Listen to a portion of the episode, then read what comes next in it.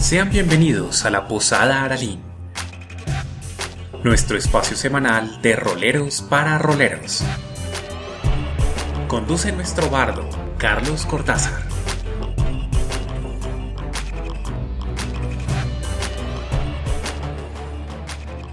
Bueno, muy buenas noches a todas las personas aquí en su fanpage de Casa Manualidades Nagu. Eh, los acompaña nuevamente aquí a través de esta su posada Aralín, su bardo errante. Y de nuevo, con estas gratas charlas que tenemos para explorar todo este gran universo del rol, todo este entorno de fantasía, de investigación, de lectura principalmente, pero sobre todo de un gran entretenimiento. Así que bueno, Espero que disfruten de esta muy buena travesía y a Camilo, como siempre, a nuestro DM guía, como siempre, muy buenas noches y gracias, como siempre, de nuevo por estar ahí acompañándonos. Carlos, muy buenas noches. Muchas gracias de nuevo por, por, por, invitarme a construir juntos este, este espacio tan, tan interesante. Y pues bueno, continuemos con nuestro tema del día. Claro que sí. Bueno, eh, hace ocho días quedamos justamente hablando inicialmente de lo que fue las experiencias iniciales de lo que es la construcción de mundos. Dentro de esa construcción de mundos hay diferentes eh, elementos eh, que son sustanciales y fundamentales pues, para justamente constituir todo este universo que, que hace parte de, de, lo que uno quiere desarrollar en el rol. Inicialmente hablábamos hace ocho días eh, de, de, diversos entornos, mundos de rol, pero en todos eh, también hay algo en común y es que define un tiempo, principalmente el tiempo, cómo transcurre, cómo es, cómo es definir un calendario. Entonces, frente a ello, ¿cuáles son los primeros elementos para definir un buen calendario según el tipo de juego de rol? Bueno, hay, hay varios elementos para tener en cuenta. Nosotros hablábamos la semana pasada que, que pues influye dentro de la construcción de un mundo tanto el DM como el jugador. Entonces, es necesario, cuando se habla de tiempo, hablar, digamos, dividirlo como en varias partes.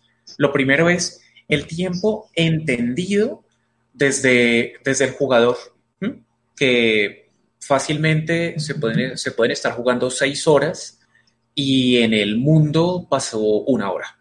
¿Mm? O sea, dentro del tiempo de juego solamente transcurrió una hora. Listo. Cuando se habla puntualmente de, calendario, nosotros estamos hablando de un escenario macro que nos permite trazar eventos.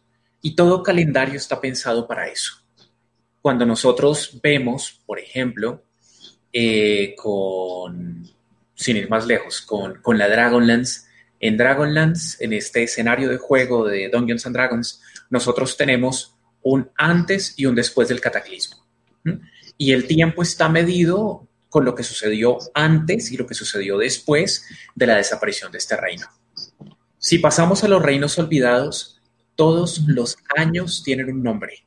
Absolutamente todos los años eh, están llamados de alguna manera el año de los héroes caídos, el año de la mano de los dioses, el año de los dioses que caminan, o sea, diferentes nombres. Qué, pena, no, no estoy siendo exacto con, con los nombres de reinos olvidados, pero, pero pues son, son cosas que ocurren. Mm, y sin ir más lejos, mirando en nuestro mundo solamente el calendario contemporáneo, nosotros tenemos antes de Cristo, después de Cristo. Pero bueno, eh, muy bien, como, como bien Camilo ya referenciaba varios ejemplos eh, en macro y que ya, digamos, lo que tienen un consolidado a nivel global dentro de cada universo de rol. Pero si hay un máster que quiere definir, construir y empezar a dar base y estructura a su propio calendario, ¿cómo puede llegar a ser? ¿Cuál es la mejor herramienta para poder llegar a construir ese calendario propio? Mm, hay varios elementos para tener en cuenta. Mm, yo me atrevería a decir que la mejor base es tomar un calendario de los viejos, puede ser un Bristol, puede ser uno de estos calendarios con santoral viejos y, eh, y reescribirlo. Pues, de nuevo, sin ir más lejos, eh, con, el mundo de Tolkien, Tolkien utilizaba también la referencia de este calendario, que ya luego Tolkien maneja otros calendarios. Eh, estoy buscándolo, qué pena. Eh, Tolkien tenía un calendario específico para los elfos, un calendario específico para los enanos, un calendario específico para, para los humanos, cuando está hablando de los Númenóreanos, cuando está hablando de las reformas a los, de los Númenóreanos, cuando está hablando del calendario de la comarca, está hablando de, diferentes tipos de calendario, todos que, están funcionando en simultánea. Vuelvo, vuelvo a colocar el, ejemplo con, con, este mundo. Y es que en este, en este mundo, eh, pues es que eh, tenemos calendarios que están funcionando en paralelo. Nosotros damos por sentado que nuestro calendario occidental se utiliza en todo el mundo y no es así. Y no es así.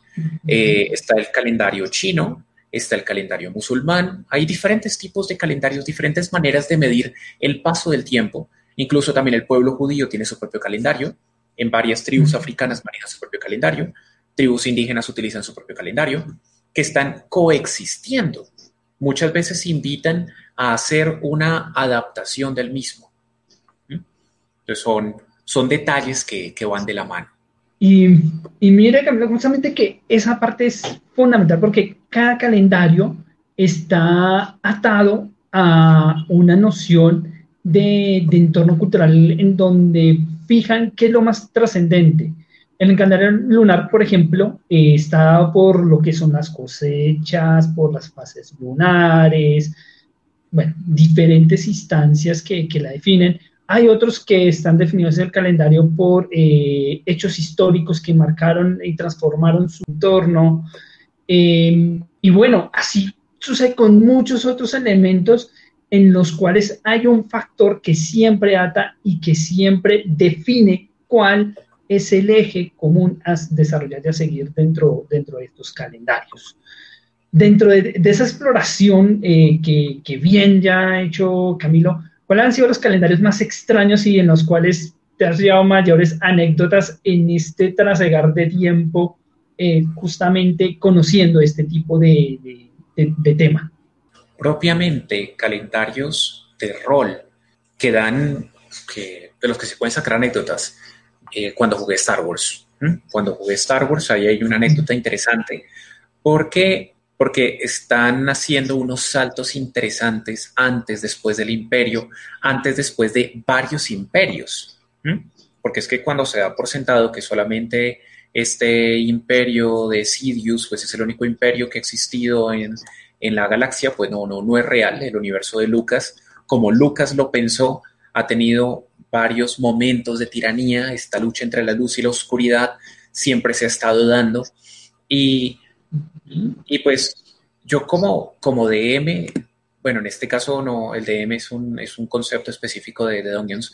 Yo como director de juego, como DJ, tuve, tuve mi, mi, mi para, para, ubicar exactamente el momento, porque me, me, interesó jugar Guerras Clon y pues jugar Guerras Clon son determinados años específicos que me permiten cierta trazabilidad para poderlo conectar con otros eventos.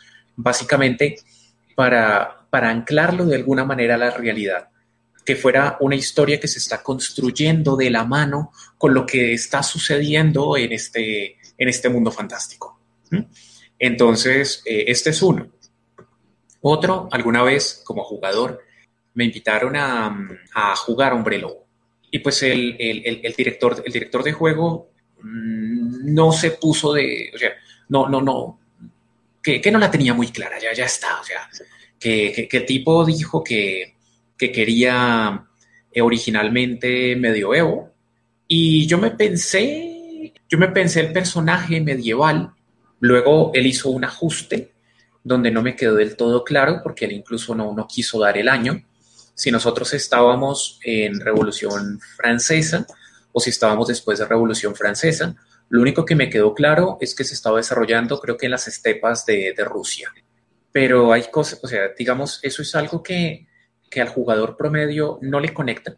El jugador promedio suele estar buscando la historia, el desarrollo mismo de la historia, y se preocupa más porque el DM cuando está dando los días del calendario, pues simplemente está, les dice ha pasado tanto tiempo y su personaje ha crecido, y su personaje ha envejecido, y su personaje ha vivido, pero solo ciertos jugadores, digamos un poco más sibaritas, son los que se permiten decir, hey, espere, un momento, mi personaje nació en tal año, ¿qué hechos importantes han ocurrido a lo largo de, mi historia?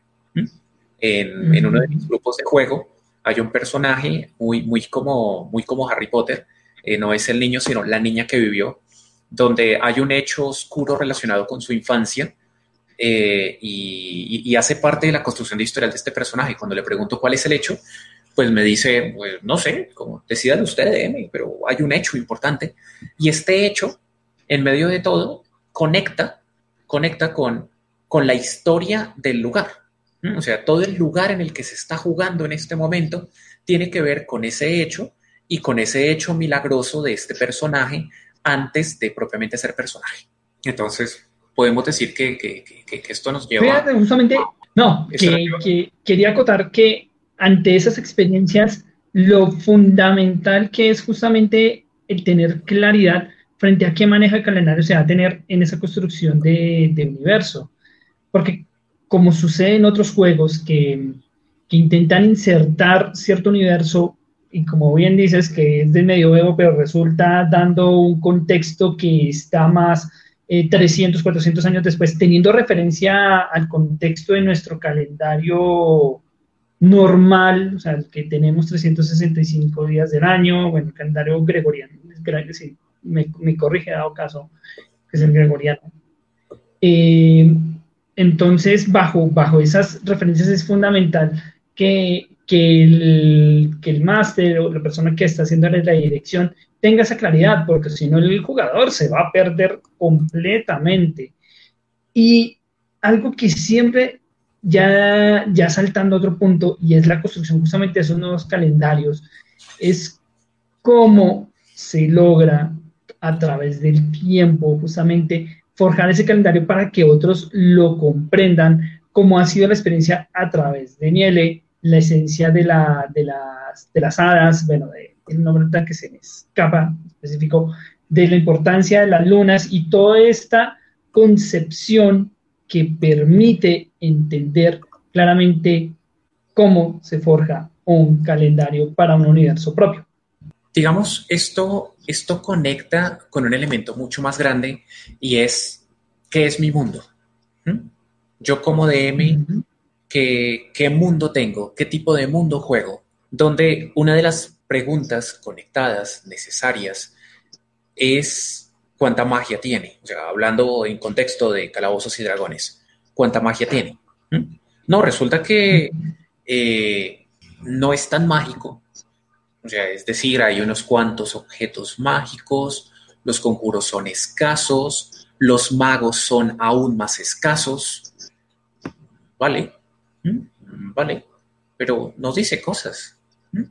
Cuando yo, yo primero he determinado esto, luego, luego hay otra pregunta que está conectada y es, ¿cómo se ve la magia? No, la magia se ve como algo malo. ¿Mm? Rituales, sacrificios, demonios. Ok, esto me da un segundo elemento que conecta con cómo se entiende la magia. Y estas dos preguntas, solamente estas dos preguntas, me llevan a una tercera, y es, ¿hubo un evento que llevara a que la magia se leyera de esa forma o en otro tiempo se vio de una forma distinta?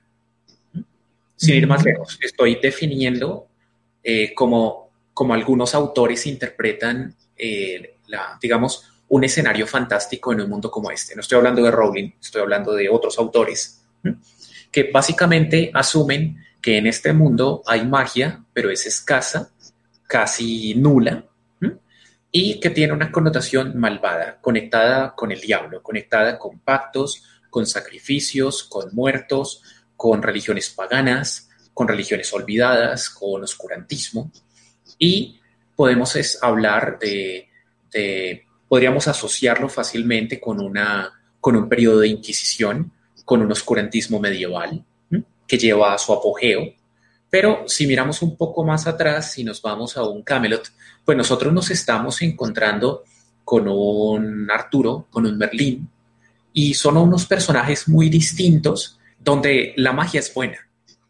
Y es curioso porque según, según el autor, Merlín es un personaje no bueno.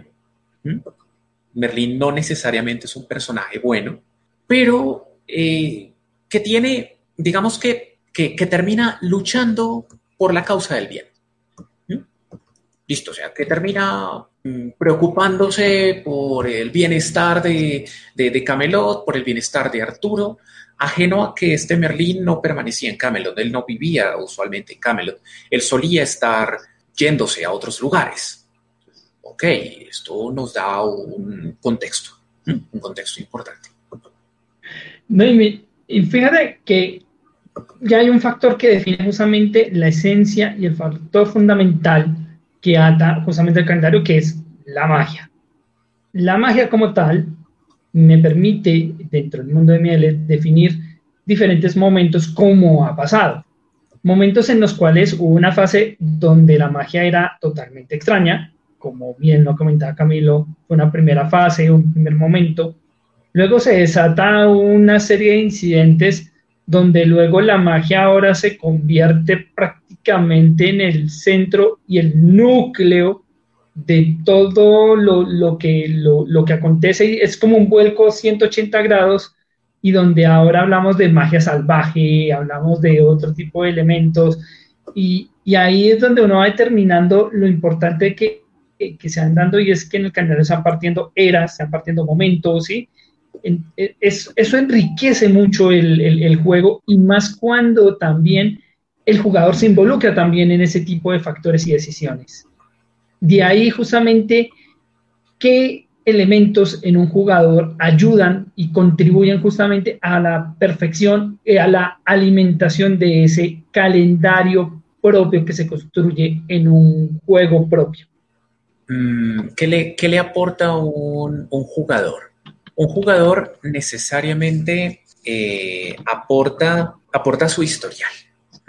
Vuelvo al ejemplo que le acabo de decir de, de, de, mi, de mi jugadora, cuando ella cuando ella dice, mire, es que en mi trasfondo, mi personaje salvó a su aldea, hizo un hecho portentoso, hizo algo insólito para la aldea y le salvó la vida, pues hombre, que, que, esto conecta con algo más, que de alguna manera esto, mm, esto obliga al DM a, a, eslabonar con la historia del lugar. Eh, ahora hablaba de la magia, pero la magia no, no, es, no es lo único. Si nosotros nomás miramos la historia de, de aquí, sino la, la historia de nuestro mundo, propiamente nuestro calendario está asociado con un concepto religioso, ya no mágico, sino religioso. Entonces, me lleva directamente a otra pregunta importante y es, ¿cuántos dioses tengo? ¿Mm? ¿Cuántos dioses hay? son dioses reales, son dioses falsos, porque puede ser simplemente una filosofía religiosa, pero realmente no hay un dios detrás. Pero cuando yo empiezo a pensarme en mis dioses, necesariamente me lleva a tener unas fechas, unas fechas especiales. Eh, se suele decir que el nacimiento de Cristo coincide con una fiesta, si no estoy mal, romana, que es la Saturnalia, o sea, que, está conectado y está a su vez con una fiesta aún más vieja, todas fiestas solares, que están conectadas una detrás de otra. Cuando nosotros vemos, por ejemplo, la Pascua, la Pascua, esto en sentido estricto vendría a ser muy, muy, muy cristiano para el que no sabe, pero también conecta con un evento judío, donde propiamente es la Pascua, donde también conecta con una semana especial importante para los musulmanes. Y todo esto va de la mano. O sea, que, lleva a una fecha, que lleva a un evento. Y de nuevo, simplemente me metí con un elemento más que, que digamos, en un juego como Calabozos y Dragones, pues que tiene mucha fuerza, que tiene mucho peso, pero no es lo único. Pero no, no, no, no, no es lo único. Cuando, cuando yo me permito, eh, pues, qué sé yo, pensarme la geografía de, de mi mundo, nosotros estamos hablando de guerras, estamos hablando de conflictos, estamos hablando de unas fronteras que están cambiando. Mírese, o sea, sin ir más lejos, mírese cualquier animación de, la evolución de las fronteras en Europa, que hasta el día de hoy están cambiando, que hasta el día de hoy han ido mutando. esto, esto no, no, no, tampoco es de gratis. Y es, y es importante y dice cosas, porque hasta el día de hoy se celebra, o sea, se, tiene marcado en el calendario eh, fechas como el inicio o el final de una de las guerras mundiales. Eh, se tiene marcado el momento en que fueron arrojadas determinadas bombas en determinado lugar. O sea, dícese, eh, se suele, digamos, reconocer, no voy, a, no, voy, a utilizar una palabra tan fuerte como celebrar lo de las bombas atómicas en Japón. Y se tiene marcada la fecha. Entonces, cuando esto yo lo extrapolo dentro de la construcción de mi mundo, míreme toda la información tan valiosa que me da. Esto no es simplemente, ay, qué, bonito. No, no, no, es, mira la información que esto me da. Cuando, cuando yo me permito trazar determinadas, determinadas celebraciones con contenido religioso, místico, político, esto, esto enriquece la experiencia de juego. Resulta que, qué sé yo, mm, el grupo llega a una ciudad que está en plena celebración y alguno de los personajes dice, pero, ¿qué pasa? ¿Mm? O sea, tarde o temprano lo pregunta, ¿qué pasa? O sea, ¿qué, viene a cuento? Y entonces, eh, qué sé yo, hablando en contexto de Dungeons, salva historia. Y entonces, no, es que se está celebrando el momento en el que eh, la última manifestación del Dios o el nacimiento de, del último semidios o la ascensión del mortal que se convirtió en Dios. ¿Mm? No, es que celebrando un cumpleaños más de nuestro amado rey, pero enriquece, le da información que es desconexa, porque no necesariamente hace parte de la aventura, pero enriquece, le da peso, le da, le da credibilidad. Cuando yo DM arrojo este tipo de detalles, yo estoy picándole la curiosidad a mis jugadores. Yo le estoy diciendo, es que aquí hay cosas que importan. Para los que están siguiendo las transmisiones, seguramente en las transmisiones de los viernes habrán escuchado ya varias veces eh, de este famoso Rey Prim y este famoso Rey Prim. Y posteriormente en esta página creo que desde el próximo lunes van a comenzar a salir unos capítulos que se escribieron sobre lo que se jugó cuando Prim era simplemente un personaje. Y este Prim, pues, ¿quién era? Un enano. Un enano que, que, se esmeró en conseguir una reliquia para su pueblo y cuando consigue esta reliquia, pues es que esto lo llevó a algo más. Y básicamente le llevó a convertirse en leyenda. Y una leyenda que se celebra para el pueblo enano el momento, o sea, la fecha en que encontró, creo que fue el 22 de Bau del 561. En ese momento, Prim encuentra por fin el hacha de los señores enanos. Vale. Y también se tiene marcado para los enanos el momento de la muerte del rey, porque el hacha le alargó la vida y el personaje se murió más o menos creo que fue como el 23 de Mem del 1600, una cosa así, o sea, el personaje su cadáver me tira su 1599, o sea, que, que, todavía se está terminando de, enfriar, se está terminando de, que, que, todavía no se han terminado de comer los gusanos. Y hablamos de que un enano vive más o menos unos 500 años, este personaje más de mil, o sea, esto dice mucho. Y, y le da riqueza también porque conecta cuando, cuando mi personaje ha hecho algo que termina marcando la historia, marcando la historia del mundo. Esos detalles justamente son los que contribuyen mucho porque en ocasiones un, un máster eh, se ata a, a unos elementos muy lineales y que muchas veces no permite esa versatilidad con los jugadores solo por la obsesión muchas veces que tiene de mantener esa linealidad, de mantener ese, esa rigidez.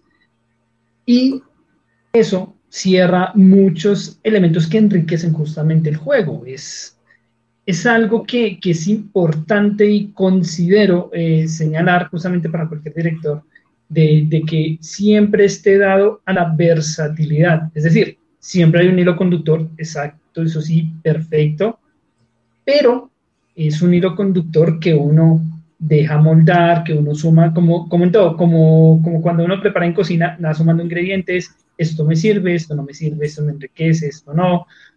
Y, hay... y, que, también, y que también uno mezcla ingredientes con tiempo y en determinado tiempo. Muy cierto, muy cierto. O sea, que, que ya hay instancias determinadas o fundamentales que ya eh, el máster tiene marcado. Entonces, una fecha que ya define un suceso histórico, sea por una acción de alguien, sea por un fenómeno natural, sea por un fenómeno mágico. Eh, un saludo muy especial a, Freddy, quien es uno de nuestros jugadores habituales de los grupos del viernes. Eh, Freddy, desde luego, de hecho, aquí aprovecho, te invito próximo martes, acompáñanos en nuestro estudio de grabación eh, para que sigamos hablando. Seguramente, creo que todavía seguimos con la serie de, construcción de mundos, así que contamos con tu valioso aporte, siendo tú uno de los jugadores más viejos de, pues que, llevo jugando conmigo más tiempo, ya está. Aunque también estás viejo, esa es otra historia. Y eh, también eres el más viejo, ya está. Pero bueno, muy, bien y qué bueno que es por ahí. Bueno, retomando justamente para las personas que nos están viendo tanto en vivo como para las que también disfrutan nuestro podcast a través de Spotify, para que estén allí muy atentos y que gracias por ese seguimiento que nos hacen. Eh, Spotify para ir... Otras fuentes de distribución, ya estamos en varias. También pero es como la más sencilla. Bueno, yo estoy siguiéndola directamente ahí en la, en la posada Entonces, estén ahí al pendiente si ya hay su ya está su, su espacio y ahí estarán los audios sin ningún inconveniente. Continuando, y justamente ya para ir redondeando esta idea de, de, calendarios, eh, eh, hemos entendido que hay eh, eh, calendarios o, mini calendarios que se desarrollan dentro de un gran calendario. ¿Cómo justamente limitar que esos mini calendarios no terminen afectando o que, si es a propósito, terminen transformando y siendo el gran calendario? Porque esto puede pasar. O sea, ha pasado que, por ejemplo, eh, entorno real, eh, llevamos, eh, estamos en este momento en el 2020 por un suceso histórico que sucedió pues por el nacimiento de Cristo. Entonces, ¿cómo llevaban las personas el tiempo antes de ese gran suceso histórico?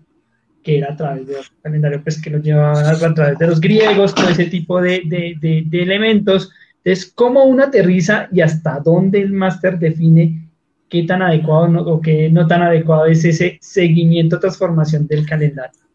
Bueno, momento, momento, porque, claro, nosotros asumimos que, este trabajo del calendario gregoriano, pues es exacto, cuando no estamos tan, digamos, tan informados, porque la verdad hay un descache entre cuatro y seis años. Realmente, digamos, se, suele, se suele creer, se suele creer que, que, que pues este Mm, que, este cálculo pues tuvo que ver con, un, con una predicción de eclipses y a partir de ahí él lo definió, pero, pero la verdad no hay una manera totalmente verídica de poder garantizar que, estas medidas que se dieron pues son reales. ¿Mm? Eh, aquí está, básicamente fue encargo de, en 1582 del Papa Gregorio XIII que le encargó a Luis eh, Lilio y al jesuita alemán Christopher Clavius eh, pues el, nuevo, el nuevo calendario. Sin embargo, sin embargo, eh, pues de nuevo, no, no, no, es, no es del todo exacto. ¿Mm? Sí, eso, eso, eso, es, eso es importante. Ahora, otra cosa, otra cosa de la, de la que Charlie también ahora, ahora hablaba, que, es importante traerlo a cuento, y es que eh, Charlie mencionó hace un tiempo calendarios eh, lunares y que tomamos las lunas y que medimos X cantidad de lunas llenas, cada luna llena es un mes y vemos en algunas películas que se dice luego de tantas lunas vuelve, que se refiere a tantos meses, ¿ok? Pero no ha sido la única manera. También se ha medido por estaciones, se ha medido no por lunas, sino por soles, y se ha hecho es una cuenta solar y una cuenta solar estacional, donde dividimos franjas. Entonces, en países, en regiones estacionales, pues estamos hablando de una estación que dura dos meses, una, un periodo que dura dos meses, un periodo que dura casi seis, y no necesariamente es exacto. De la misma manera, otro detalle, y es que eh, pues nosotros tenemos una manera de medir los días romano, donde estamos hablando que a medianoche se cambia el día. Esto es romano. Ellos de alguna manera medían el, punto más oscuro de la noche, esto es medianoche, y entonces aquí ya hay cambio de, cambio de día. Pero hay otras culturas, la egipcia, por, por, ejemplo, eh, el día nuevo comenzaba con el amanecer. Para, para, el pueblo, para el pueblo hebreo, para el pueblo griego, eh, incluso también funcionó durante una buena parte del medioevo. Al anochecer comenzaba el nuevo día. Y este nuevo día, este nuevo día tenía otro elemento más, y es que eh, el nuevo día, o sea, que, que arrancara en la noche, tenía el concepto de vigilia que se conserva hasta hoy. O sea, sobre todo en, concepto, en, concepto religioso. La Nochebuena es una herencia de estas vigilias. En varias, varias festividades grandes, la noche de San Juan, en España, eh, la noche de San Sebastián, o sea, este tipo de, de, fiestas. La, la, creo que hay otra que también es la noche de Santiago, que es la víspera de la fiesta. Nosotros tenemos otra, ahora que me acuerdo, aquí en Colombia. Tenemos no solamente la Nochebuena, sino también tenemos la noche antes de la fiesta de la Inmaculada, que se le suele llamar la noche de las velitas, pero en realidad es vísperas o la vigilia previa a la Inmaculada. Entonces, es un detalle, un detalle sencillo pero efectivo que enriquece mucho el contexto. Y sumado, sí, sumado, aquí sí vuelvo y repito el, dato, el dato de, Tolkien. Y es, los elfos tenían un calendario de 144 años eh, al que ellos llamaban el Yen, pero que estaba dividido en 8.766 semanas de seis días, al que llamaban Enkier. Pero también reconocían cada año solar llamado O Ioa, pero que a su vez se dividía por estaciones, con unos ajustes por estaciones. Eh, esto, perdónenme que, me meta con... De hecho, esos ajustes se viven hoy en día, que es los ajustes que se viven en los cambios de estación, que es el adelantar o el anteceder una hora, que es en las en los países eh, tanto de, bueno, arriba del trópico de... Eh, los, ajustes, horarios por verano, sí, los ajustes horarios. Pero, pero, e incluso en la partida de los puntos más álgidos, que son días plenos, o sea, donde medianoche es del sol pleno, o sea, es hay unos cambios que también se dan justamente por ubicación de, de, espacio, o sea, que, no es el mismo mundo concebido en ciertas regiones pues, por su ubicación frente al, Sol como tal. Es que e, este dato, este dato, por ejemplo, que, soltaba del mundo de Tolkien con los elfos, es que conectando con algo, con algo que, que mencioné al comienzo del programa, es que Mm, yo como DM puedo tener varios calendarios funcionando al mismo tiempo. Tengo el calendario de los elfos, el calendario de los enanos, el calendario de los, eh, eh, iba a decir draconianos porque hoy estuve trabajando en esa raza, el calendario de los dracónidos, que es como que es el, término general. Un saludo, perdón, un saludo para César Ortega, que nos pregunta que cuánto, lleva, cuánto llevamos en directo, no tanto. Eh, qué pena con, nuestra audiencia, tuvimos un par de percances técnicos que nos hizo comenzar un, un poco después de las nueve de la noche. Eh, pero pues muchas gracias por la pregunta, César. Bueno, ah, siguiendo entonces, eh, ya como para ir cerrando y complementando esta, esta noche, eh, segunda noche hablando justamente de construcción de mundos, ¿qué factores no se deben cometer o no se deben tener? bueno, no, que nada clara la pregunta. ¿Qué factores son los que llevan a perder el control en la construcción de un eh, calendario adecuado en, para un DM, para un director de juego. Bueno, es preferible pecar de defecto que de exceso. ¿Mm? es mejor decirlo de una forma sencilla. Cuando, cuando pues yo quiero ser un entusiasta y y pues es que yo quiero probarle a mi grupo de juego que he trabajado un calendario serio y que lo tengo muy avanzado y pues que terminan olvidándoseme esas fechas que marqué. Y pues, ¿para qué?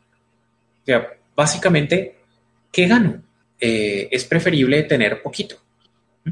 Que, y perdóneme por decirlo así, tomo este mismo calendario que nosotros utilizamos, este calendario occidental, le cambio el nombre a los meses, incluso respetando y respetando el orden que nosotros manejamos. Y miro cuáles son las fechas importantes, qué sé yo. Escojo una fecha especial en verano, que puede ser como sucede en el Tolima Grande, aquí en Colombia, el San Pedro y el San Juan. Una fiesta, listo marco una fiesta de invierno, como funciona aquí con la Navidad y el Año Nuevo, que también viene a ser casi una semana. ¿Listo? Y con esas dos fiestas yo ya me defiendo. No necesito más. De inicio no necesito más. Eh, en el, para segunda edición, el libro de los elfos describía cerca de ocho festividades que los elfos celebran cada año. ¿Mm? Esto eh, durante un tiempo. Yo lo tuve marcado, yo por ahí tengo un impreso del calendario que yo manejo y, y, lo logré utilizar una vez. Lo logré utilizar una vez, me ahogué en la explicación, me ahogué en explicar la importancia y yo mismo me desanimé de este trabajo que había hecho y que era valioso. ¿Mm? Es que es un asunto importante. Todo que quiero, quiero llegar a esto y si usted me, pide, si usted me pide cuál va a ser mi conclusión del día de hoy, qué consejo doy, es, queridos DMs y queridos jugadores, lo que usted hace que le aporta a la historia es valioso, por pequeño que sea. Si usted lo subestima, está cometiendo un gravísimo error. Básicamente, porque puede que su personaje se muera en el primer juego y es que le armé la superhistoria. Usted no sabe todo lo que se le puede sacar esa historia, usted o su DM. Y no me refiero a cosas malas que perjudiquen al grupo. Me estoy refiriendo a algo tan simple, tan llano, como elementos que, construyan, que aporten, que, ayuden a, que ayuden a un mejor juego, con mayor calidad, más divertido, más creíble. Y hagamos énfasis en esto, más creíble. Puede ser un juego de rol, es un juego de simulación, es un juego fantástico. Sí, pues, ¿para qué voy a decir que no? Sí, no es realidad, no. Pero esos elementos de más que yo le doy me ayudan a disfrutar la experiencia porque me conecto con la experiencia. Exactamente. Quiero justamente sumar eh, algo que recordé justamente de cómo un error se convierte en una virtud y en una eh, anécdota. Y de pronto, Camilo, no sé si recuerde lo que sucedió justamente con el calendario en Suecia, justamente para eh, aterrizarlo y para dejarlo justamente con el calendario gregoriano. Voy a comentarlo justamente, me puse aquí a, mirar y, se me vino a la mente y dije, esto, es muy interesante sumar. Resulta que el calendario sueco eh, el que se utiliza actualmente en Suecia está desde el primero de marzo de 1700 hasta el 30 de febrero de 1712, que equivalía al calendario juliano. ¿Esto para qué lo hicieron? Resulta que en, un momento dado no tomaron unos días en específico del calendario normal gregoriano y, tuve, y, llegó un momento quien dirigía en, en, Suecia y tenemos un desfase, esto porque no está como igual en las otras culturas que está pasando aquí, entonces se dieron la tarea de decir, bueno, necesitamos ajustar nuestro calendario gregoriano como debe ser, entonces vamos a hacerlo a través del juliano, entonces, pero entonces con un día diferencial lo hicieron. Entonces, en noviembre de, de 1699, entonces se decidió empezar a adoptar el nuevo calendario gregoriano, eh, ya a partir de 1700, y el proceso para hacerlo, entonces, eh, debía reducirse gradualmente un día por año durante 11 años. Entonces, hicieron ese ejercicio durante 11 años para modificarlo y adaptarse a ese nuevo calendario gregoriano. Y ya como anécdota final, justamente a pesar de, esto, eh, Suecia no aceptó las reglas gregorianas ya a pleno para terminar la Pascua hasta el año de 1844. Entonces, ahí como para redondear en esa idea de calendario. Así que bueno, ya para cerrar y complementar, Camilo, ¿qué tendremos para dentro de ocho días siguiendo este universo de eh, construcción de mundos? yo creo, que, sorpresa? yo creo que podemos, podemos partir con una base obvia y el resto será sorpresa. Y es, hablemos un poco de geografía. ¿Mm? O sea, estamos hablando de un mundo y hemos comenzado un primer episodio con una introducción, un segundo episodio hablando de tiempo. Creo que nos hace falta un poco desarrollar el espacio. Así que próxima sesión hablaremos del espacio. Así que bueno, estaremos muy atentos justamente a explorar esos temas ustedes igualmente estén atentos a comentar, igualmente a señalar sus experiencias que han tenido también en diversas mesas para que así retroalimentemos más en esta charla que no solo tenemos aquí en vivo a través de nuestra fanpage de Manualidades Casanago, sino a través de nuestro podcast que ustedes pueden escuchar a través de nuestras diferentes plataformas, eh, especialmente pues, el fondo la de Spotify, porque es la que tengo más a la mano, pero hay muchas más, entonces estén allí al pendientes Así que bueno, Camilo, mil gracias y a todos los oyentes de verdad, a todas las personas que nos han visto, qué gratificante. Yo por aquí miro, saludo a Brian, muchas gracias, eh, que agradece, no, es que yo digo que la mayor riqueza es que el conocimiento está para compartirse, es, es la esencia, está para transmitirlo a otras personas y también tomar ese conocimiento de quienes nos hacen sus apuntes para justamente perfeccionarlo. Así que Camilo, una muy buena noche y la despedida justamente queda en manos de nuestro máster.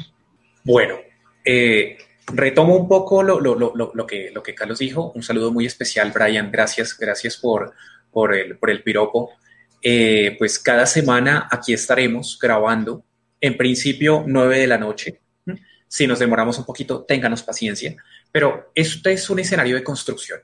Así que eh, sus inquietudes, temas que quieran que trabajemos, escríbanos en comentario estos videos y con mucho gusto lo estaremos desarrollando.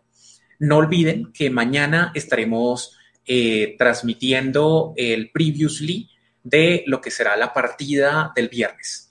Y el viernes tenemos transmisión de partidas en vivo eh, con nuestros grupos de juego.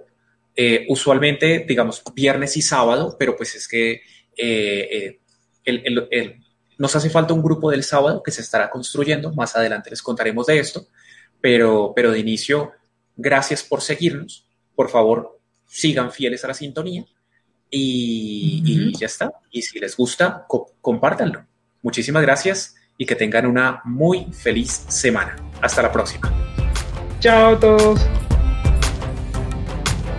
Esto ha sido todo por hoy. Los esperamos en una próxima emisión. Síganos en redes sociales.